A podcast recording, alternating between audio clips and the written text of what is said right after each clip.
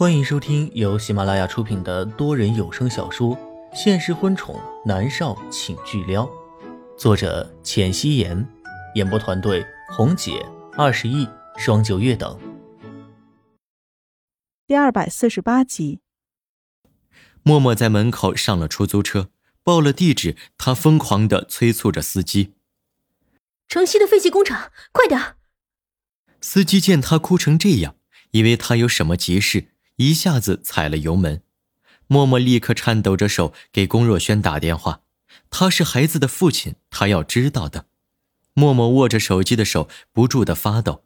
三声之内，龚若轩将电话接了起来。默儿。龚若轩的声音带着喜悦，他没想到默默会给他打电话。默默死死的咬着唇，低声说道：“若轩，若轩，你听着。”思思出事了，我现在要去城西的废旧工厂，你立刻过来，带着枪。龚若轩沉默一瞬，说道：“墨儿，你别害怕，你先别进去，我马上过来，听到没有？不许伤害自己。”默默没有回答，他挂了电话。方米尔被默默甩开，他愣在原地。女儿，莫小姐哪里来的女儿呢？方米尔在沉吟。南离川的电话又打了过来。莫尔的电话打不通，到底发生了什么事情？南离川火急火燎的声音从听筒那边传过来，方米尔赶紧将自己知道的如实禀告。嘟嘟嘟的几声传来，电话被挂断了。方米尔拧着眉头，他要陪着南思明走不开的，希望少爷快点找到莫小姐，不要发生什么事情才好。默默坐在出租车的后座。给龚若轩打过电话之后，他整个人像是虚脱了一样。他不知道对方是谁，但是听对方的狠厉语气，如果他不按照他说的，那么龚思思一定会受到伤害的。默默已经欠龚思思很多了，她不是一个合格的母亲，她不能让龚思思受到伤害，更不能让龚思思因为她而受到伤害。握在手心里的手机却猛地响了起来。默默整个人一抖，他此刻如同惊弓之鸟，他飞快地将电话接起来，歇斯底里地吼道：“我警告你，不许伤害思思！我立刻过来。”墨儿，你在哪里啊？龚思思怎么了？南离川带着担忧的声音传了过来。默默眼神一顿，原本隐忍住的眼泪再度的刷刷流了下来。在南离川面前，他从来不会伪装坚强。连刚才给龚若轩打电话，他都没哭。此刻他需要南离川，但是他知道不能让南离川过去，那会增加龚思思的危险的。对方指定只让他一个人去。龚若轩是龚思思的父亲，他才打给他的。他不能让南离川知道，多一个人就多一份危险。默默哽咽道：“啊，我没事，就是接到一个恐吓电话，后来知道了。”是骗人的。南离川也松了一口气，他说道：“你在家待着，我立刻回来。”但是南离川知道他说谎了，因为方米尔说他跑了出去，而且他的声音在发抖。如果真的是骗子电话，此刻他应该是劫后余生的喜悦。可是他在害怕。南离川从来没有感受到默默如此的害怕过，他一向很坚强冷静。南离川不动声色的道：“你乖乖在家，我马上回来，好吗？”默默伸手抹掉眼角的泪花，不管南离川看不看得见，他用力的点头，然后嗯了一声，挂了电话。他不能将电话关机，还要用来联系蓝月。默默全身都在抖，他怕龚思思出事，那是他的女儿，虽然他没有孕育过她，但是那是他的骨血。司机默默地听着默默的话，知道事情的严重性，他狠狠地踩了油门。一个小时后，默默到了城西的废弃工厂。默默赤着脚朝着里边跑，满地都是树叶枝，残枝划破他已经伤痕累累的双脚，钻心的疼。他满腹担心，根本感受不到疼。出租车司机没有追去找他要车钱，而是默默地报了警。他想。默默需要警察的帮助，默默跑进去，眼睛四处乱看。他拿手机给蓝月打电话，电话还没有被接听起来，他听到了孩子的哭声，是龚思思的哭声。思思，默默大吼着，声音有些嘶哑。莫云溪，蓝月的声音在废弃的工厂里响了起来，带着痛恨。默默抬眸看过去，立刻看到穿着一件黑色衣服的蓝月，她抱着龚思思，脸上带着得意的笑容。此刻，蓝月抱着龚思思坐在高处，约莫有三米高的样子。只要他从那里将龚思思扔下来，龚思思还是个孩子，他一定会摔死的。蓝月，默默觉得不可思议，他慢慢的朝着蓝月靠近。对，是我，莫云溪，你没想到吧？是不是觉得你已经彻底打垮我了？我告诉你，我得了绝症，我很快就要死了，但是有你陪着我一起死，我觉得一点也不孤单。蓝月癫狂的哈哈大笑，好似他终于报了大仇一般。可是他死都不肯承认，他只是自作孽。默默才没有时间和蓝月说这些乱七八糟的，他也不管他死不死的。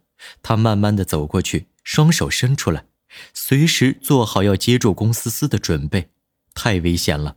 龚思思不断的在大哭着，啪的一声，啪的一声。蓝月被哭得心烦，他一巴掌打在了龚思思的脸上，吼道：“闭嘴！再哭摔死你！”龚思思哭得更大声了。蓝月那一巴掌打得很重，一个孩子是根本承受不了的。龚思思细皮嫩肉的，脸颊已经红肿了，嘴角在滴血，蓝月却笑了，笑得极其开心。那女人将孩子交给他的时候，再三说不要伤害孩子，但是他蓝月马上就要死了，他还管什么约定？今天他一定要折磨死默默，为自己报仇雪恨。蓝月，你不要伤害思思，将我女儿还给我，你要我做什么都可以。默默歇斯底里的吼道，他飞快的冲过去，站在蓝月和龚思思的下方，双手伸着。龚思思还在哭，一下下的就好像重锤击打在默默的心房，血肉模糊，疼的是痛彻心扉。做什么都可以，是不是啊？蓝月的脸上带着阴冷的笑，她没有明天了，她要让默默死。是，你放过我女儿，你放过她。默默几乎是在哀求蓝月，此刻她什么都不是。她只是一个母亲，为了自己的孩子，她做什么都是可以的。砰的一声，一个瓶子一下子砸在了默默的脑袋上，那么高的距离砸下来，加上蓝月很用力，默默的头顶一痛，一阵晕眩，他倒在了地上，脑袋上起了一个青包。将药瓶捡起来，喝下去，我就放过你的女儿。蓝月威胁道：“他知道，默默一定会照做的。”他不是给了龚思思一巴掌，默默都心疼的撕心裂肺的，更何况他要摔死龚思思呢？蓝月低头看着龚思思，她还在啼哭，但是蓝月没有吼她了，反而伸手狠狠的掐着她。龚思思哭得越大声了，默默越难过，蓝月的心里面就越开心。蓝月突然觉得，不管默默喝不喝药，他都会摔死龚思思。因为就算是没死，默默也会因为痛失女儿而伤心的，这是他得罪他蓝月的下场。默默从地上将药瓶捡起来，握在手心里，他根本不看那是什么药，他抬眸看向蓝月，将手举起来。是不是我喝了，你就放下思思？是。蓝月得意的扬了扬下巴，现在一切，现在一切都在他的掌控之中。不管他让默默做什么，默默都会照做的。默默站起身，看向蓝月，说道：“你先将思思放下来，我喝。”莫渊熙，你觉得你有资本和我讨价还价吗？立刻喝下去，否则我立刻摔死你的女儿！蓝月双眼瞪大，一脸凶狠，做事他要将龚思思给丢下来。不要！默默大吼一声，一瞬间，他觉得自己的心都悬了起来。他知道自己应该冷静，努力的装作不在乎龚思思，让蓝月没办法威胁到自己。但是他冷静不下来，那是他的女儿，不能有一点点闪失。万一蓝月这个疯子恼羞成怒，真的摔死了龚思思，那默默会恨死自己的。蓝月见默默这么害怕，他的脸上露出得逞的笑容来。不想你女儿死，那就立刻把药给我喝了。蓝月对默默的恨意滔滔不绝，都是默默毁了他的一切。他原本风生水起，拿到十一王妃的女主角，风光无限。没想到角色被默默给抢走了，最终还因为她男朋友南离川，她被人唾骂，被封杀。现在看到默默受制于自己，蓝月的心里面别提有多解气了。默默抬眸看了蓝月一眼，她喃喃道。好，我喝。他这才垂手看向自己手中的瓶子，乳白色的，不知道里边装的是什么东西。